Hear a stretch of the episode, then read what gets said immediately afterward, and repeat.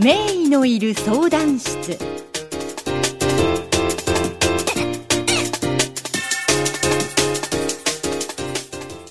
こんにちは、えー千葉県松戸市で皮膚科を開業しております、豊田正彦と申します。今回は汗の皮膚トラブルについてお話しさせていただきます。汗の皮膚に、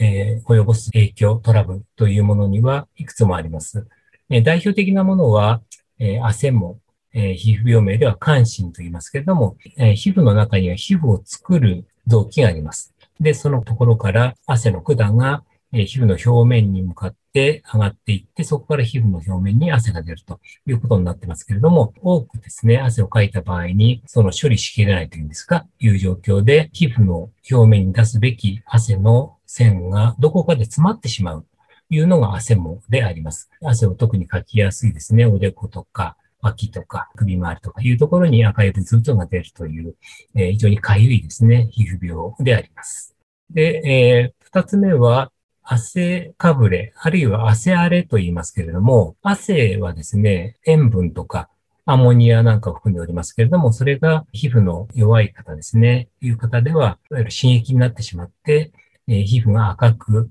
痒くなってしまうという状況があります。さらに、その汗かぶれ、もう一つ意味がありまして、汗によって皮膚がふやけてしまう。そして、えっ、と、皮膚のバリア機能というのは、あの、弱まってしまうということで、え今まで何もなかったものが、例えば、化粧品とかですね、そういう洗浄剤とか、身につけてるものですね、時計とか、そういうものに、え非常にかぶれやすくなると。いうことも、え汗かぶれの、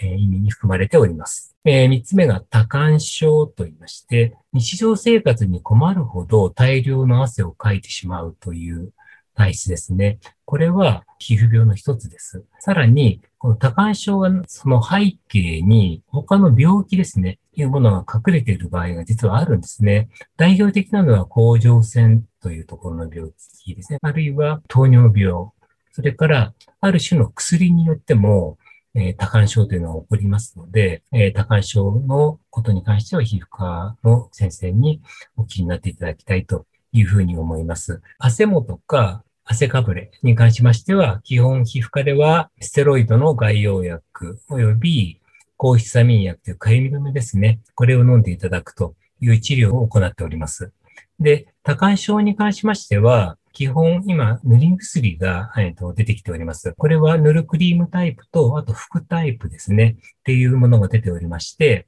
汗をこう出させる、そういう、あの、こう体の中の仕組みがあるんですけど、その一部をブロックするという、あの、薬が出てきております。医薬品ですね。それから、ボツリヌス菌毒素と言いまして、そういうものを注射する。それは、えっ、と、脇では保険適用が認められております。で、手足に関しましては、今のところ、エンカルミウムという薬しかないんですけれども、そちらを用いますと、えー汗がある程度止められることができます。で、その他には、特に手汗ですね、困っておられる方は、現在、外科的に交感神経の遮断術といいまして、胸のところから外科的に入りまして、でその汗の出る神経、交感神経というんですけど、それを切ってしまう、遮断してしまうと、そういう手術ですけれども、そういう治療もあの行っております。汗は体温の調節ですとか、老廃物をね、排出するですとか、重要な機能を持っておりますので、